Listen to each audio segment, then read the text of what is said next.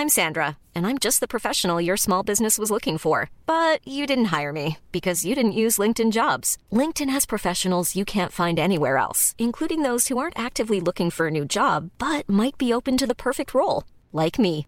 In a given month, over 70% of LinkedIn users don't visit other leading job sites. So if you're not looking on LinkedIn, you'll miss out on great candidates like Sandra. Start hiring professionals like a professional. Post your free job on linkedin.com/people today.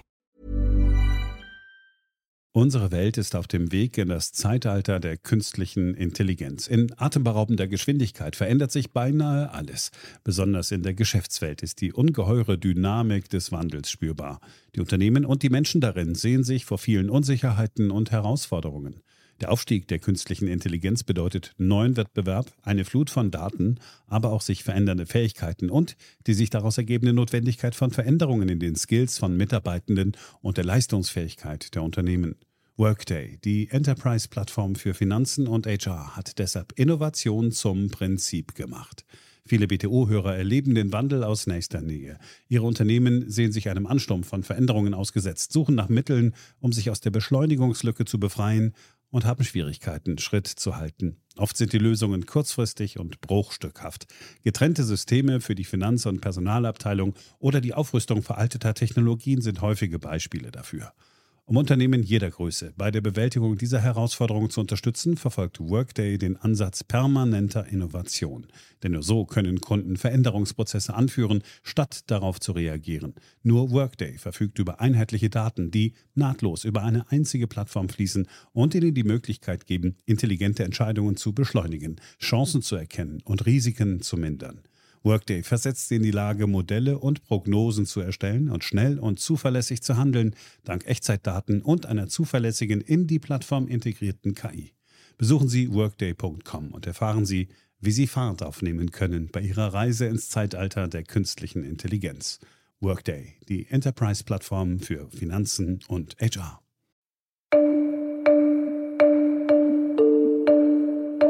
Hier ist Beyond the Obvious, der Ökonomie-Podcast von und mit Daniel Stelter, eine Produktion von The Pioneer.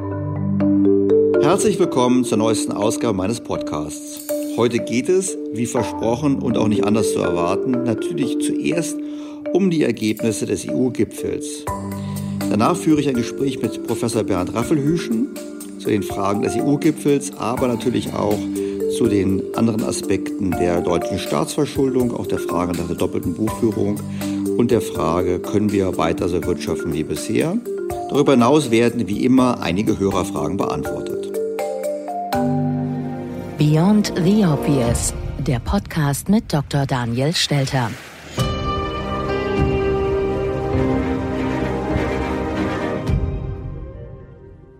Beginnen wir mit dem EU-Gipfel. Wir alle haben das Drama medial verfolgen dürfen. Nachtsitzungen, Stundenlager, Konferenzen, Verschiebungen, Beschimpfungen, all das haben wir gehört. Ich glaube, die ökonomischen Fakten sind klar. Wir haben einen Rekordhaushalt für die EU mit immerhin über 1000 Milliarden Euro. Und wir haben vor allem das 750 Milliarden Euro Programm für den sogenannten Wiederaufbau nach der Corona-Krise. Wie wir wissen, soll das vor allem den notleidenden Staaten helfen, also vor allem Spanien und Italien, auch Frankreich. Wir werden auch genauer reinschauen. Wir wissen natürlich, dass das nicht so richtig stimmt, weil ja überproportional viel Geld eigentlich auch nach Osteuropa fließt, relativ zur Wirtschaftsleistung. Und vor allem wissen wir auch, dass notleidend sehr breit zu interpretieren ist, weil diese Not ja durchaus der Tatsache geschuldet ist, dass man in den vergangenen Jahren zu viel Schulden gemacht hat. Die Sparsamen haben sich ein bisschen durchgesetzt. Sie haben den Anteil der Zuschüsse reduziert. Es ist nicht mehr 450 Milliarden als Zuschuss, sondern nur noch 390 Milliarden als Zuschüsse und 360 Milliarden als Kredite, wobei man dazu sagen muss, wenn man jemanden, der zu viel Schulden hat, weitere Kredite gibt, muss man sich schon bei der Kreditvergabe darauf einstellen, dass diese ohnehin nicht ordentlich bedient werden.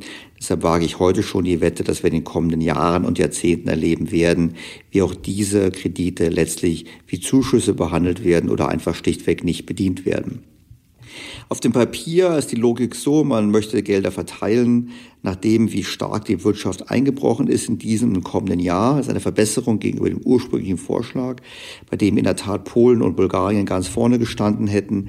Aber selbst bei dieser Anpassung wird es so sein, dass es nicht unbedingt dem entspricht, was sozusagen Corona ausgelöst hat, sondern eben auch der Tatsache geschuldet ist, dass alle für sich selbst gekämpft haben und eben ein Teil des Preises auch ist für die Zustimmung, dass eben Länder Gelder bekommen, die diese vielleicht in dem Maße gar nicht benötigen oder bekommen sollten. Die Staaten werden selbst Pläne vorlegen zum Thema Verwendung der Mittel. Die EU-Kommission wird diese Mittelverwendung prüfen, wo wir auch schon beim nächsten Kritikpunkt sind. Wir wissen ja, dass wenn die EU-Kommission etwas prüft, dass sie dann tendenziell eher großzügiger ist. Deshalb wollten die Niederländer ja auch ein Vetorecht der Staat, was sie nicht bekommen haben. Ich erinnere nur an das Beispiel Frankreich, welches seit Jahren die Maastricht-Kriterien verletzt bei den Staatsschulden und wo Jean-Claude Juncker so lapidar meinte, na, wir machen kein Verfahren gegen Frankreich, weil Frankreich eben Frankreich ist. Kein Wunder, dass die Italiener, die eigentlich viel mehr gespart haben auf Staatsebene als die Franzosen in den letzten Jahren und Jahrzehnten, das nicht so richtig gut finden. Als Schwerpunkt bleiben weiterhin die Klimaschutz und Digitalisierung, wobei man ganz klar sagen muss, dass die Mittel gerade für Forschung, Klimaschutz und Digitalisierung deutlich gekürzt wurden in dem Haushaltsplan und stattdessen ja nun über Digitalsteuer nachgedacht wird, wo man natürlich witzigerweise sagen kann, statt die Digitalisierung zu fördern, wird sie nur besteuert, aber auch das ist sicherlich nur der Tatsache geschuldet, dass es sich um Europa handelt. Der große, große Unterschied zu früher ist darin zu sehen, dass die 750 Milliarden Euro über Anleihen aufgenommen werden, und zwar auf europäischer Ebene. Das ist ein Bruch mit der Tradition. Das ist auch, wie einige sagen, gar nicht durch die Verträge abgedeckt. Das heißt, wir müssen da eine Anpassung vornehmen.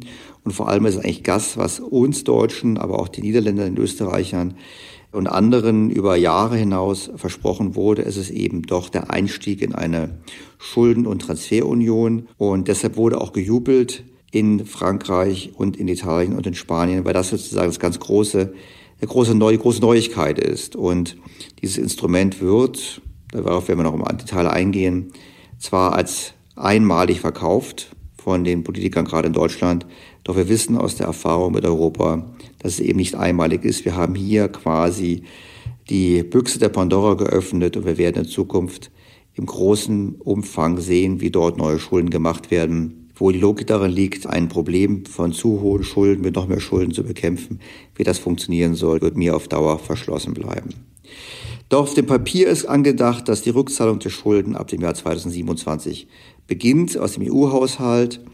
Und das ist natürlich genau das, was immer angesprochen wurde. Im Prinzip wird Geld aufgenommen, fließt nur an bestimmte Empfänger und alle zahlen nach ihrem Anteil im EU-Haushalt zurück.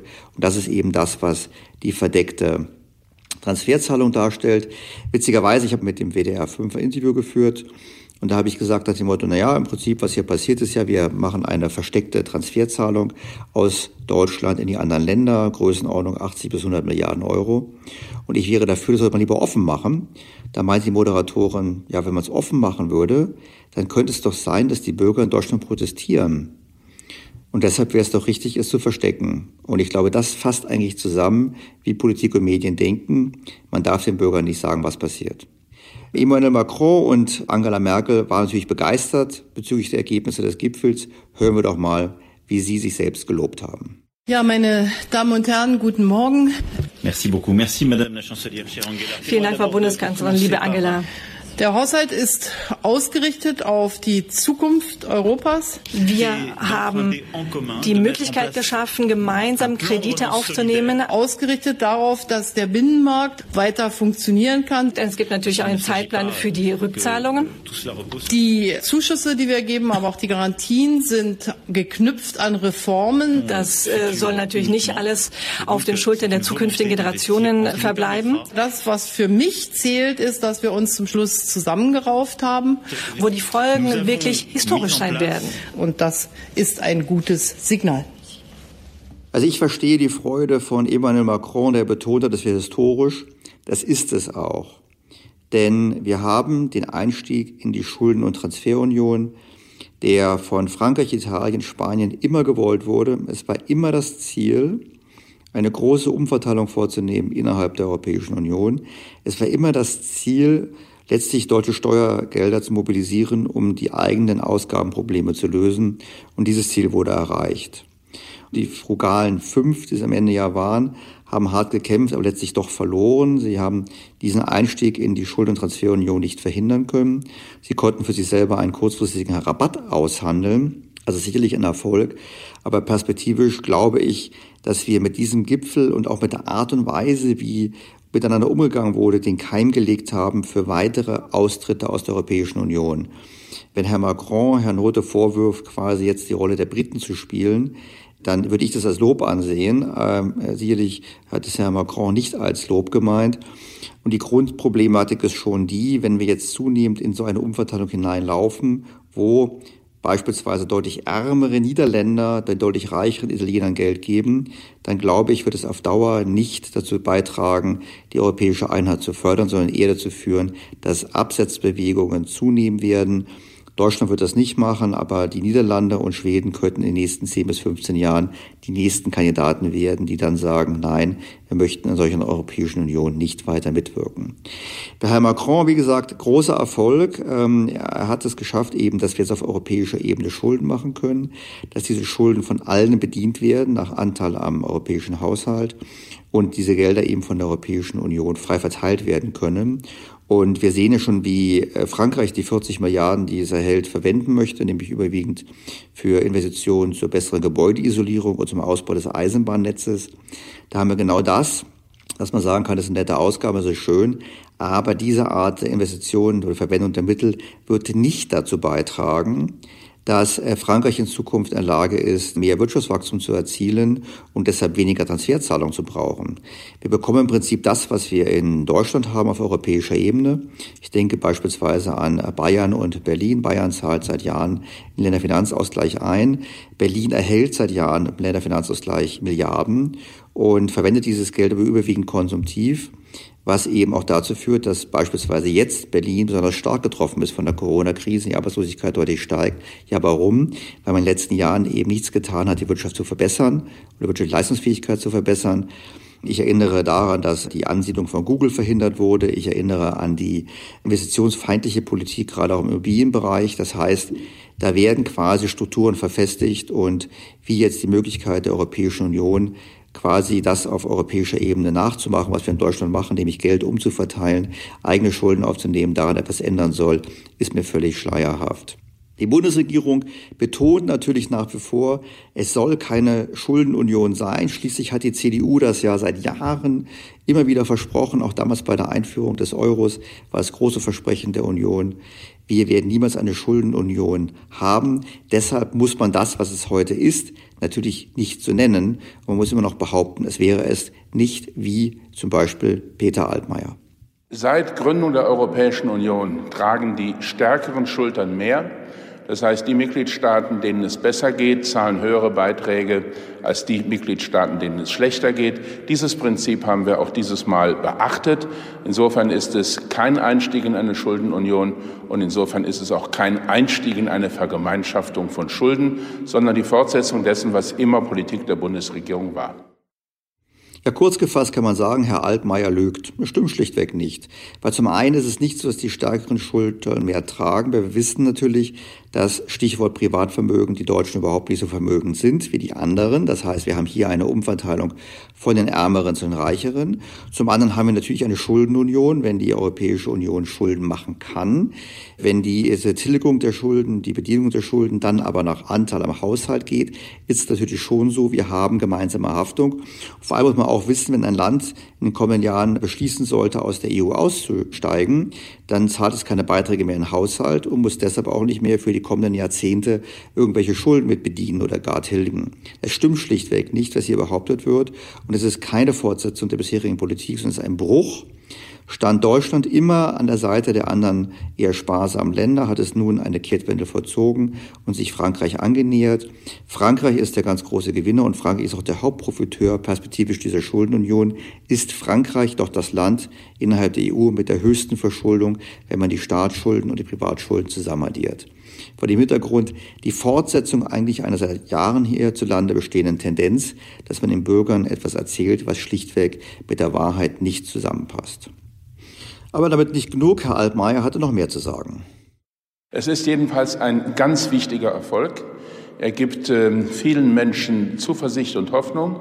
Und durch den Umfang dieses Paketes werden wir so viele äh, Unterstützung und so viele Anreize geben können für neue Investitionen, dass der Aufschwung sehr viel schneller und sehr viel dauerhafter in Schwung kommt. Na gut, nachdem das Geld ja überwiegend konsumtiv verwendet wird, zumindest das sind die ersten Indikationen, wenn man auch an Italien denkt, wo ja derzeit diskutiert wird, ob man die Zahlungen der EU nicht zu Steuersenkungen verwenden sollte. Äh, nachdem es so erfolgt, wüsste ich jetzt nicht, wieso plötzlich ein Investitionsboom erfolgen sollte. Also das halte ich für ausgesprochen unwahrscheinlich. Hinzu kommt ja, dass wir nach wie vor erhebliche Überkapazitäten haben, von der Rezession gekennzeichnet sind. Also wer in diesem Umfeld einen Investitionsboom herbeireden möchte, der kann das tun, kann es versuchen. Ich halte es selber für ausgesprochen unrealistisch. Hören wir noch eine letzte Stimme der Begeisterung. EU-Kommissionspräsidentin Ursula von der Leyen nach dem EU-Gipfel in der ARD. Jetzt haben wir einen Wiederaufbauplan, der etwa fünf Prozent des Bruttoinlandsproduktes der gesamten Europäischen Union widerspiegelt. Das brauchen wir auch, also ein kraftvolles Signal. Alle stehen zusammen. Zum ersten Mal ist die Kommission in der Lage, Geld am Markt aufzunehmen und in unseren Modernisierungsprozess zu investieren. Also Riesenschritte nach vorne. Und ich bin eigentlich sehr stolz auf diese Europäische Union, die in dieser tiefen Krise wieder gezeigt hat, dass sie, wenn es darauf ankommt, zusammenstehen kann und Gewaltiges bewegen kann.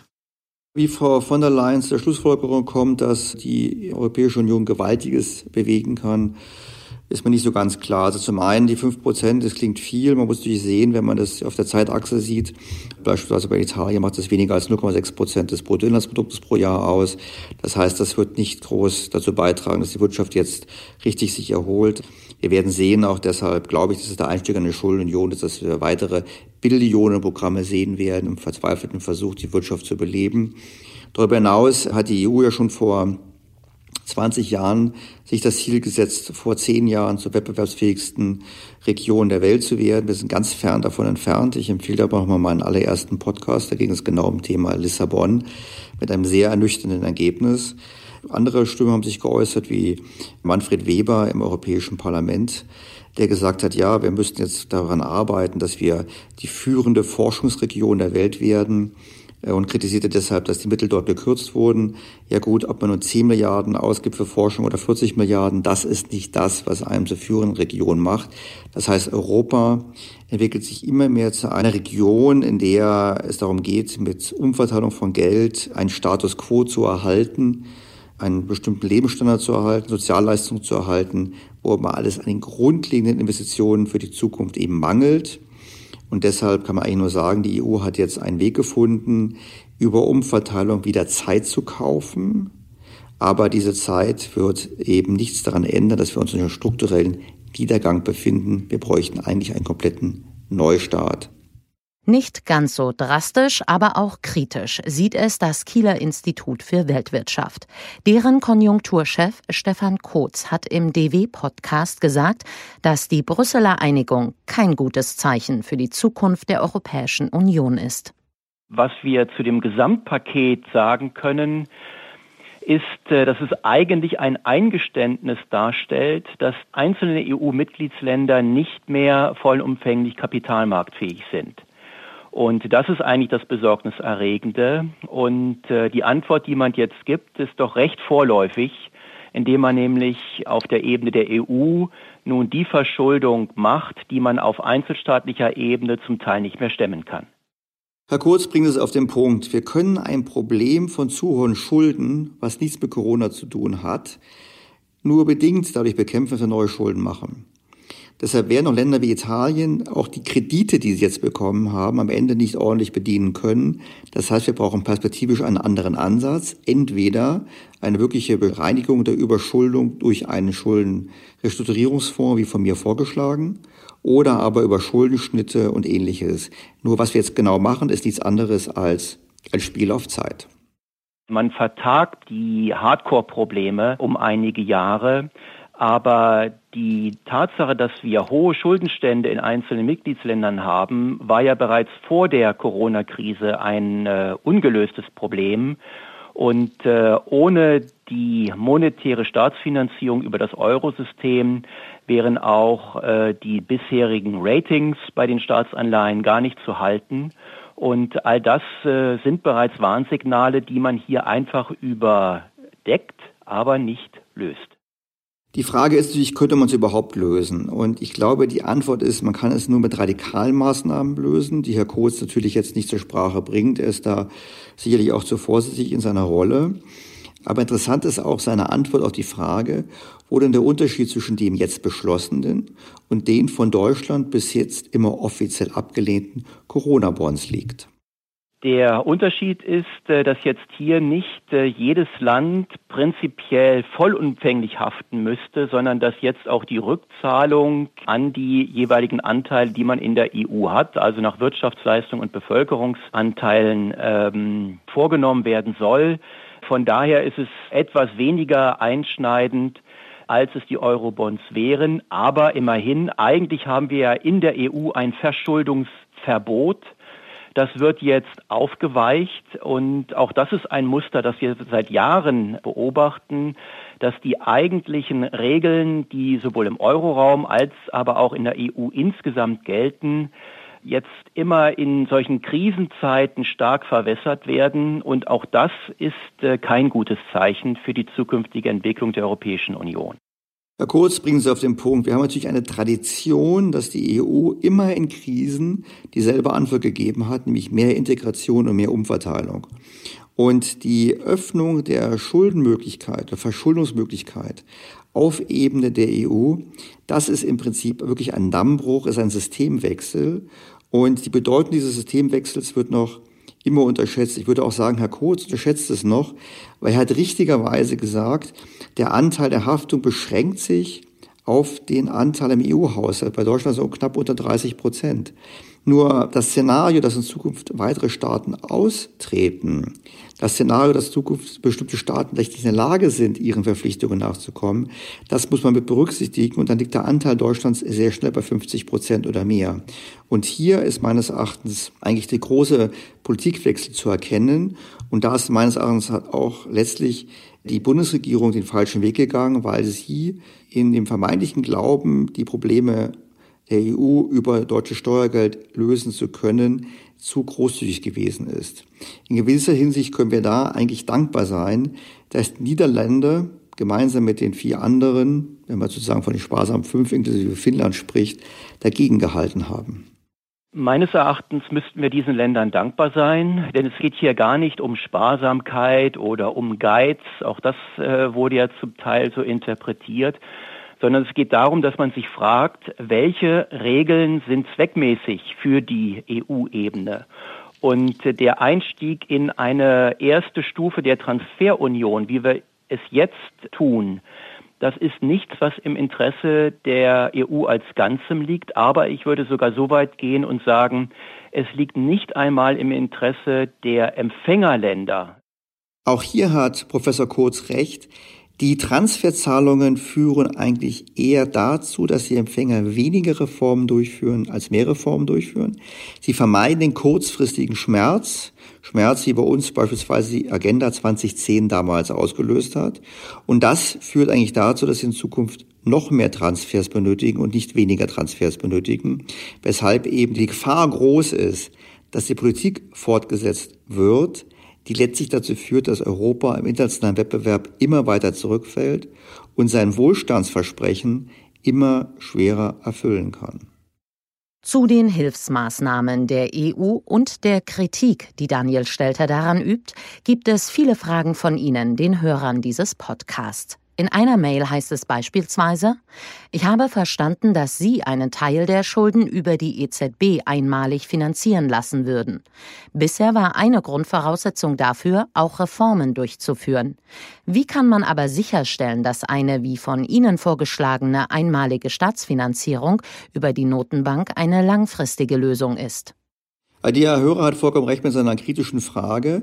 Und wir sehen jetzt bei den aktuellen Entscheidungen mit dem Einstieg in die Transferunion, dass es auch dort nicht möglich sein wird, entsprechende Reformen durchzuführen bzw. zu erzwingen, dass sie durchgeführt werden. Und insofern stimmt die Kritik. Auch in meinem Modell kann ich nicht sicherstellen, dass die Staaten diese Reformen äh, durchführen. Es gäbe unter Umständen einen Hoffnungsschimmer, nämlich deshalb, weil mein Maßnahmenprogramm ja viel radikaler ist, weil ich eine viel deutliche und drastischere Senkung der Staatsschulden in einzelnen Staaten bewirken würde, dass der dann gewonnene finanzielle Spielraum also nur genutzt werden könnte, zum einen die Wirtschaft zu beleben und dann Reformen durchzuführen, weil Reformen kann man natürlich dann am besten durchführen, wenn die Wirtschaft gut läuft. Ähm, das hätten wir auch tun können, haben es aber nicht getan. Nun, wenn die Wirtschaft nicht gut läuft, Reformen durchzuführen, das ist politisch unattraktiv. Das heißt, die Hoffnung wäre deutliche Entschuldung, deutlicher Konjunkturaufschwung und dann Reformen, die man leicht durchführen kann. Aber ich bin beim Hörer, das ist eine Hoffnung und ich kann nicht garantieren, dass diese Hoffnung wirklich in Erfüllung ginge. Nur, es gäbe eine bessere Chance dafür als bei dem, was derzeit gemacht wird. Wie in diesem Podcast schon mehrfach diskutiert, zuletzt auch beim Thema doppelte Buchführung für den Staat, spielen die verdeckten Verbindlichkeiten des Staates eine erhebliche Rolle und sie werden zu wenig diskutiert. Schon vor einigen Wochen haben wir deshalb diskutiert, ob nicht die doppelte Buchführung für den Staat erforderlich wäre, um ihm transparent zu machen, wie groß die verdeckten Verbindlichkeiten sind. Einige Hörer kamen auf mich zu und meinten, es wäre doch eine gute Idee, dieses Thema mit dem wahren Experten zu diesem Bereich, nämlich Professor Raffelhüschen, zu diskutieren. Das mache ich im Folgenden, doch bevor wir auf das Thema der verdeckten Verbindlichkeiten eingehen, wollte ich von ihm wissen, was er denn von den Brüsseler Beschlüssen hält.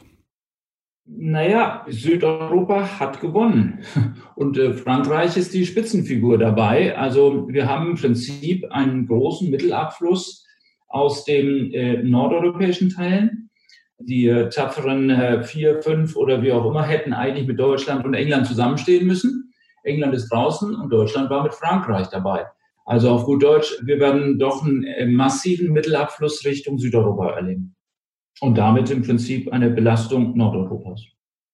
Vielleicht gehen wir nochmal einen Schritt zurück. Wir haben ja immer die große Frage oder die große Diskussion, reiches Deutschland. Nun sind Sie, Herr Raffelhüschen, ja bekannt dafür, dass Sie es immer kritisieren, dass Sie sagen, wir sehen eigentlich gar nicht die gesamte Staatsverschuldung Deutschlands. Es gibt viel größere Schulden, die nicht ausgewiesen werden. Also reiches Deutschland, Deutschland ist reich, aber wenn wir uns das anschauen im europäischen Kontext, sind wir eigentlich ein gutes Mittelfeld mehr nicht. Es gibt deutlich reichere Nationen in Europa als Deutschland. Das reiche Deutschland ist ein Mythos, den man gerne aufbaut, um Geld abzuziehen oder um, sagen wir mal, Beruhigungspläne zu geben. Aber was die Schulden angeht, da sind wir tatsächlich im Kontext, im internationalen Vergleich auch ganz gut gestellt. Deutschland hat eine Staatsverschuldung von 60 Prozent, so man eben halt glaubt, dass das, was man sieht, auch das ist, was man hat äh, nämlich dass die Schulden, die wir haben, tatsächlich auch ausgewiesen werden. Tatsächlich ist das nicht der Fall. Wir haben erhebliche Teile der Staatsverschuldung, die überhaupt nirgendwo in irgendeiner Statistik auftauchen. Die unsichtbaren Staatsschulden, äh, und die sind viel, viel größer als die sichtbaren. Denn bei den sichtbaren Staatsschulden sind wir mit 60 Prozent Staatsschuldenquote eigentlich im europäischen Kontext recht gut gestellt. Bei den unsichtbaren schlägt es uns dann doch ziemlich weit nach unten. Was heißt, schlägt es nach unten? Sind wir dann nicht nur als Private nicht so vermögen wie unsere europäischen Nachbarn und Freunde, sondern haben wir als Staat in Wirklichkeit höhere Schulden als die anderen, nur man sieht es nicht? Also sagen wir, bei der offiziellen Staatsverschuldung oder bei dem offiziellen Vermögen ist es sicherlich richtig. Italien ist reicher, auch Spanien ist reicher, wenn man es in der offiziellen Statistik liest. Wir haben in Deutschland allerdings implizite Schulden, also unsichtbare Schulden, die durch die Corona-Krise weit, weit aufgebläht worden sind und auch wahrscheinlich im europäischen Kontext ziemlich weit oben stehen. Vielleicht nicht ganz oben, aber doch im, äh, ziemlich weit oben. Ich meine, es ist bekannt, Sie haben es nochmal ausgeführt, wir hatten es im Podcast auch, dass die privaten Haushalte in Deutschland über deutlich weniger Vermögen verfügen als privaten Haushalte in Italien, in Spanien und in Frankreich. Eigentlich fast überall in der Europäischen Union. Jetzt gibt es Kritiker, die bringen zwei Argumente dagegen. Da würde ich gerne wissen, was Sie von diesen Argumenten halten. Zum einen wird gesagt, na ja, das stimmt doch gar nicht. Es ist nur so, dass bei uns die Vermögen besonders ungleich verteilt sind.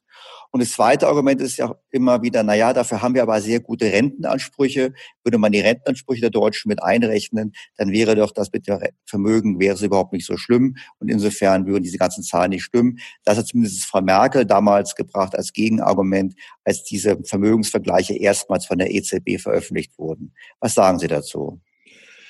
Naja, das muss man ganz, ganz vorsichtig genießen, das Ganze, denn äh, tatsächlich ist das Vermögen, das ich als Anspruch an die Rentenversicherung stelle, keine verbriefte Form von Vermögen. Äh, ob ich die Renten, die ich mir heute verspreche, auch tatsächlich bekomme, darüber würde ich in jedem Fall nochmal nachdenken wollen, wenn ich mir das als Vermögensposition in mein Portfolio eingliedere. Und was die Vermögensverteilungssituation angeht, da muss man vielleicht mal einfach in die offizielle Statistik auch nochmal reinschauen. Wenn man das täte, und zwar bevor man redet, dann würde man sehen, dass die Vermögensverteilung in Deutschland deutlich gleicher ist als eine Vermögensverteilung beispielsweise in Frankreich. Also die ganzen Indizes, die wir da erkennen, deuten uns an, dass wir vielleicht im Verhältnis zu Skandinavien etwas weniger egalitär sind, was die Vermögensverteilung angeht. Aber im Verhältnis zu Südeuropa sind wir es mit Sicherheit nicht. Das kann jeder aus jedem statistischen Jahrbuch dieser Länder rauslesen. Was wäre denn Ihre Antwort? Ich meine, wenn wir jetzt mal gemeinsam sagen würden, wir machen jetzt mal eine Expertenregierung für Deutschland, wir würden sagen, jetzt müssen wir eigentlich mal Deutschland zu dem reicheren Land machen. Was wären denn Ihre Ansatzpunkte, wo Sie sagen würden, das sollten wir ändern?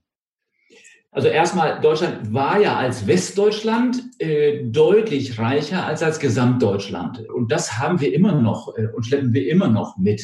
Und die Adjustierung im europäischen Raum wurde ja gar nicht vorgenommen nach der deutschen Wiedervereinigung, sonst hätten wir eben halt deutlich andere, sagen wir mal, Verteilungen auch in Europa vorgefunden. Ostdeutschland ist immer noch keine wirkliche Industrienation. Das muss man sich da ganz klar machen. Wir brauchen also weiterhin Wachstum, wir brauchen weiterhin Industrien und Industrialisierung auch dort damit wir im Prinzip im Bruttoinlandsprodukt pro Kopf mit Ländern wie beispielsweise Dänemark oder mit Ländern wie beispielsweise auch äh, Österreich oder anderen halt mithalten können. Eine Antwort ist im Prinzip, weiteres Wachstum zu generieren und vor allem die Lücke in Ostdeutschland zu schließen. Die andere Frage ist doch, wenn wir diese vielen inoffiziellen Staatsschulden haben, irgendjemand muss doch die irgendwann mal bezahlen. Ich meine, vor allem, weil die werden ja explizit, weil sie sind ja überwiegend der Alterung geschuldet. Das heißt, wenn mehr Menschen in Rente gehen, dann werden ja diese versteckten Staatsschulden plötzlich offene Staatsschulden. Ich meine, wie sollen wir damit umgehen? Das ist das Problem, das sich durch unsere gesamten demografisch anfälligen, umlagefinanzierten Sicherungssysteme zieht. Wir haben in Deutschland eine Situation, und darauf weisen wir seit jetzt 40 Jahren äh, immer wieder hin. Jetzt hat Frau Merkel die Staatsschuld äh, oder das Vermögen der Alten gezählt, indem sie gesagt hat, ja, die Ansprüche an die Rentenversicherung müssen ja mitgezählt werden. Aber in dem Moment, wo man das als Vermögen bei den Alten mitzählt, musste man das als Verbindlichkeit bei den Jungen natürlich auch mitzählen. Und dann sieht man, dass das ein Plus-Minus-Null ergibt. Wir rechnen uns da reicher. Das ist eigentlich eine Chimäre, die wir da aufbauen. Diese Ansprüche an die jungen Generationen werden allerdings statistisch nirgendwo erfasst. Wenn ich die Rentenversicherung tatsächlich als ehrbaren Staat hätte, der als ehrbarer Kaufmann auch bilanzieren würde, dann würde er Rückstellungen für diese zukünftigen Leistungsversprechen in seine Bilanz reinbringen. Aber der Staat macht keine Bilanz.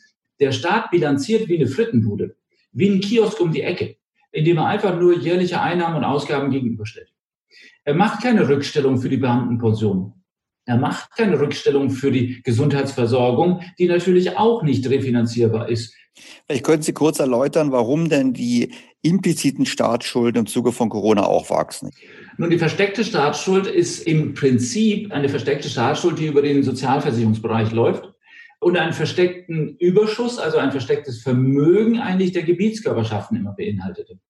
Also Bund, Länder und Gemeinden nehmen an Steuern mehr ein, als sie an öffentlichen Gütern, also an Autobahnen, an Universitäten oder sonst irgendwas bauen und bezuschussen die sozialen Sicherungssysteme. Das merken Sie an dem Bundeszuschuss der Rentenversicherung. Die Rentenversicherung wird zu einem Drittel durch den Bund finanziert.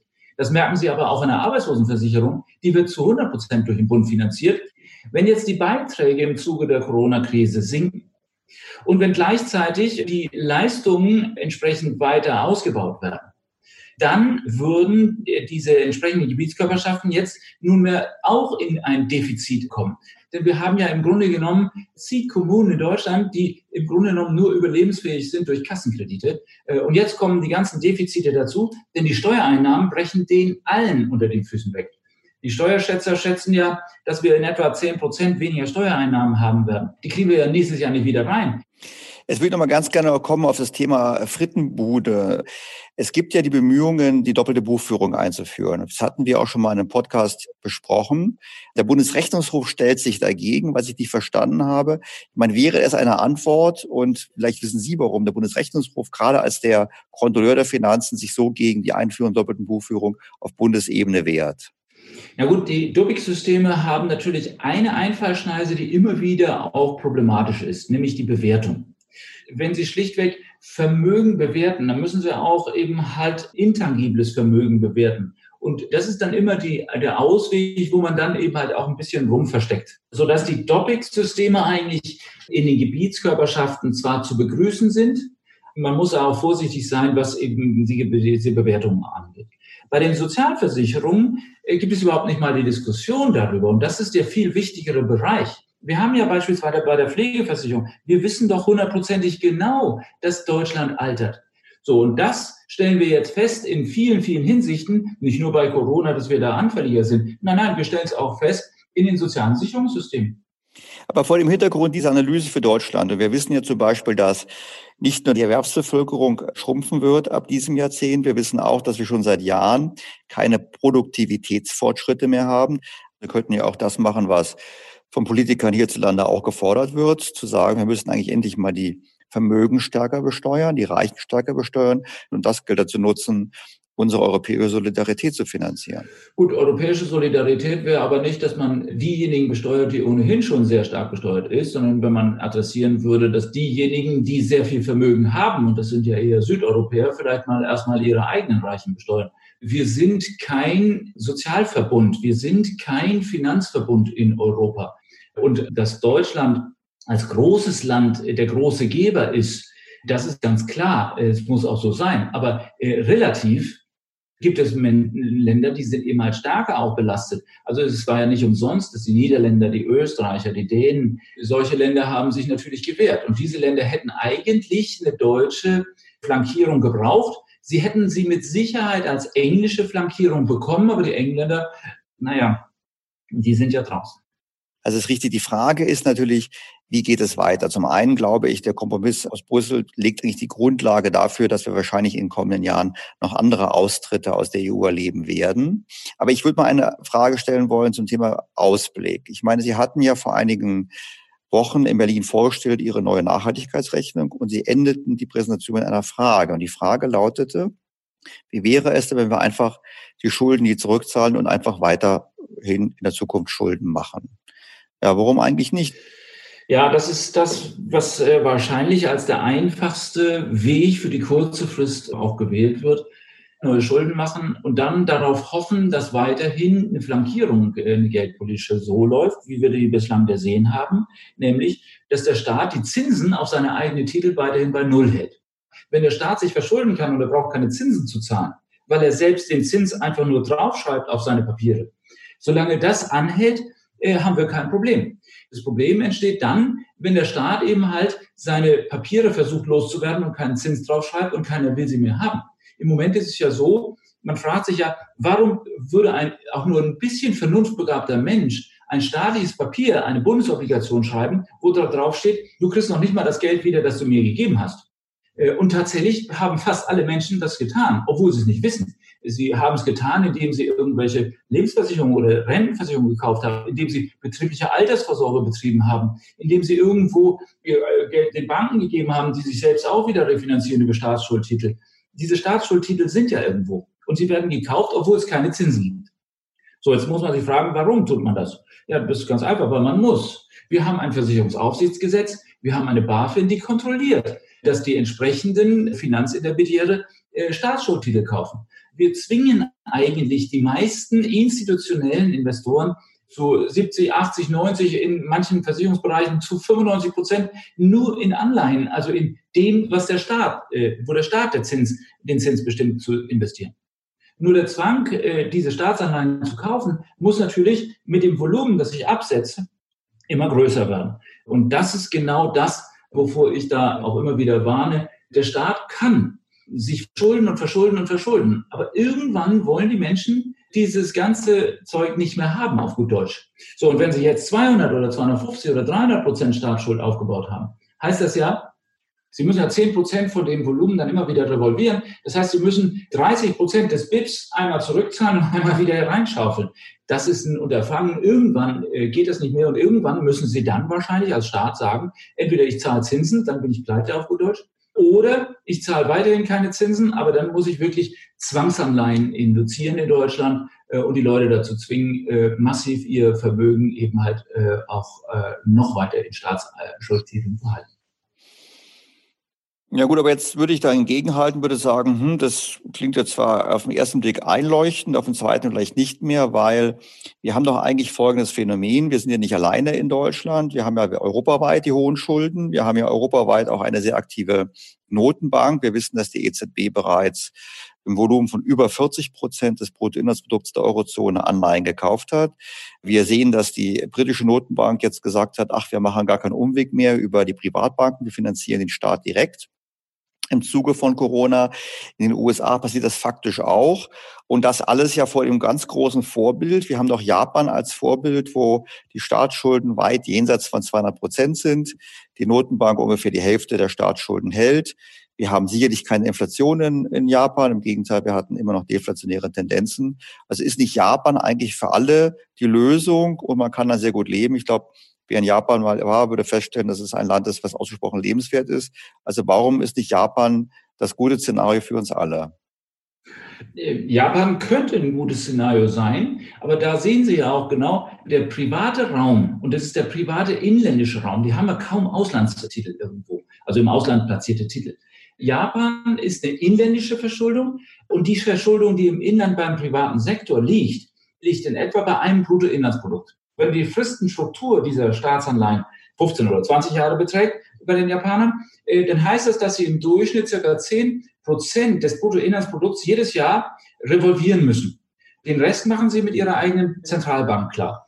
Aber stellen Sie mal vor, Sie würden nicht 10 Prozent des Bruttoinlandsprodukts revolvieren, sondern würden jedes Jahr 20 oder 30 oder vielleicht sogar noch mehr des Bruttoinlandsproduktes an Schulden zurückzahlen zu 0 Prozent Zins und wieder aufnehmen würden. Irgendwann kommen die Leute auf die Idee zu sagen, ja, aber ich könnte mir auch was anderes kaufen.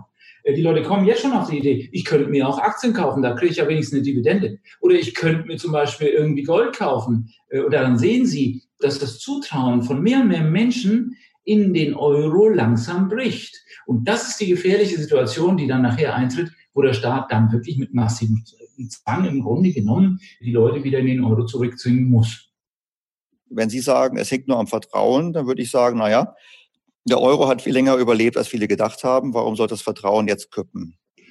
Das ist völlig richtig, was Sie sagen. Und das, was ich gesagt habe, bezog sich auch nicht auf die nächsten Jahre. Ich glaube, man kann mit einer Nullzinspolitik mit Sicherheit fünf Jahre sich rausholen, zehn Jahre sich rausholen. Die Frage ist, wie ist es dann irgendwann? Irgendwann, wenn das Maß wirklich voll ist.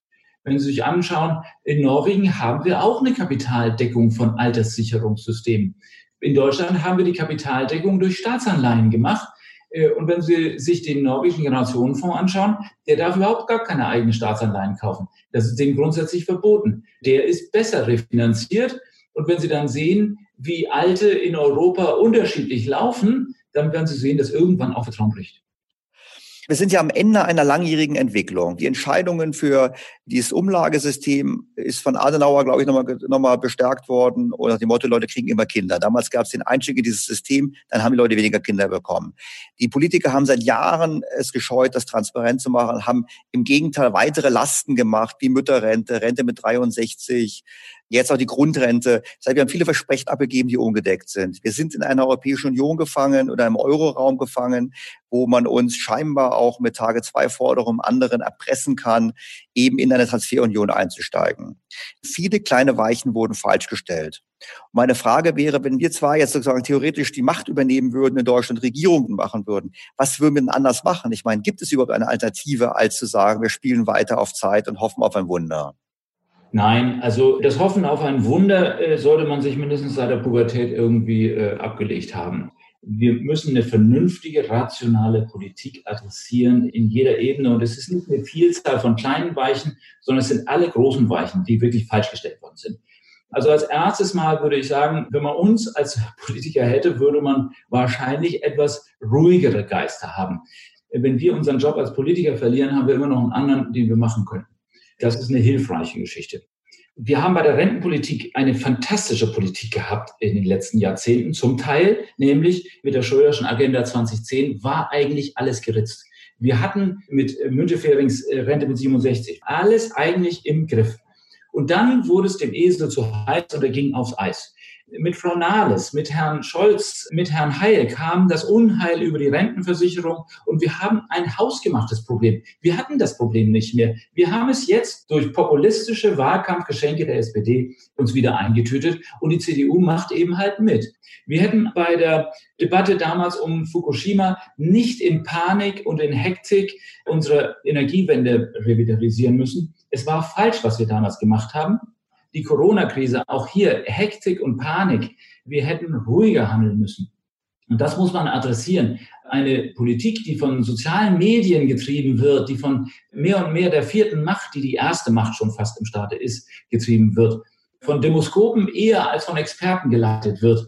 Eine solche Politik ist schlichtweg oftmals gezwungen, Fehler zu begehen, und zwar sehenden Auges.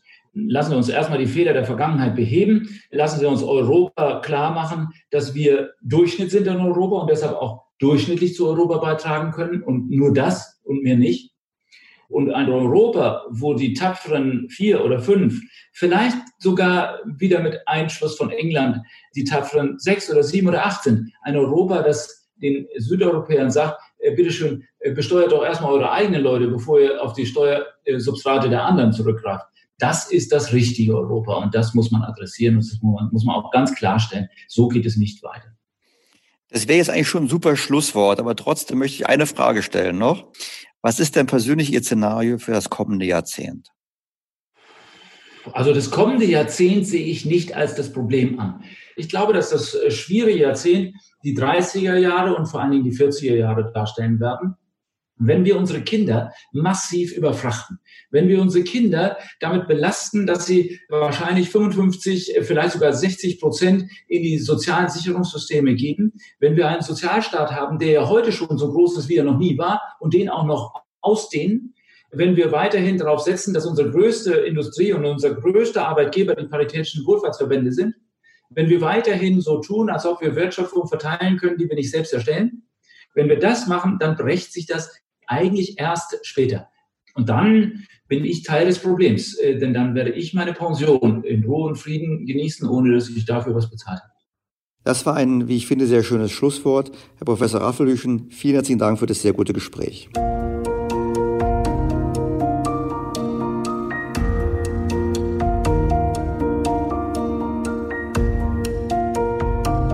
Kommen wir noch zu einer weiteren Hörerfrage. Diese bezieht sich auf die doppelte Buchführung. Daniel Stelter wird gefragt, wie würden sich das Rating und die Verzinsung der Staatsanleihen ändern, wenn so die Bilanz erstellt werden würde? Das ist eine sehr gute Frage. Ich muss zugeben, ich weiß es nicht. Meine These ist folgende.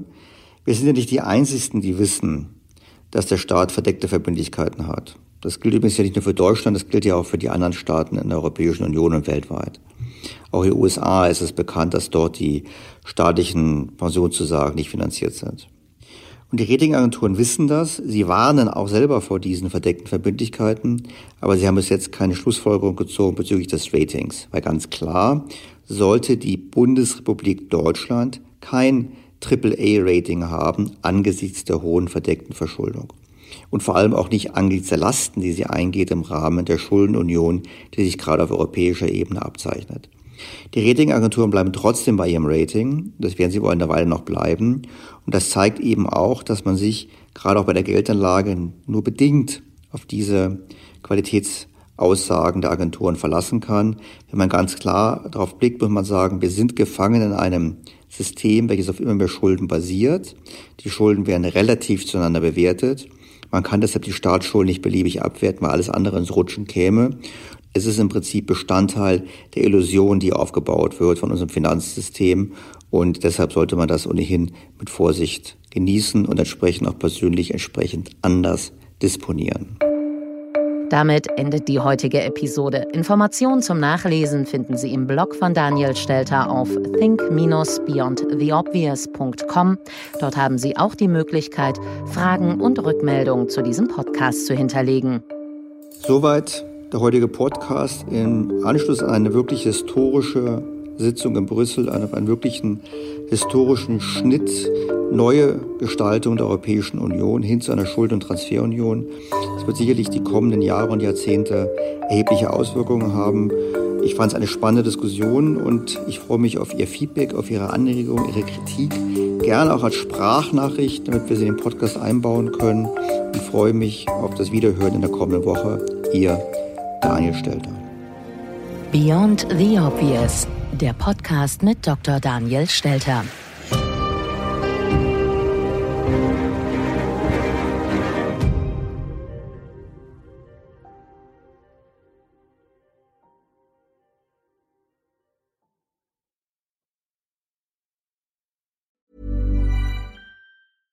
Was ist noch besser als ein guter Plan? Die Möglichkeit, ihn zu ändern. Mit integrierter KI bietet Workday kontinuierliche Innovationen, die Ihnen helfen, agil zu bleiben, egal was passiert. Workday, the finance and HR system for a changing world.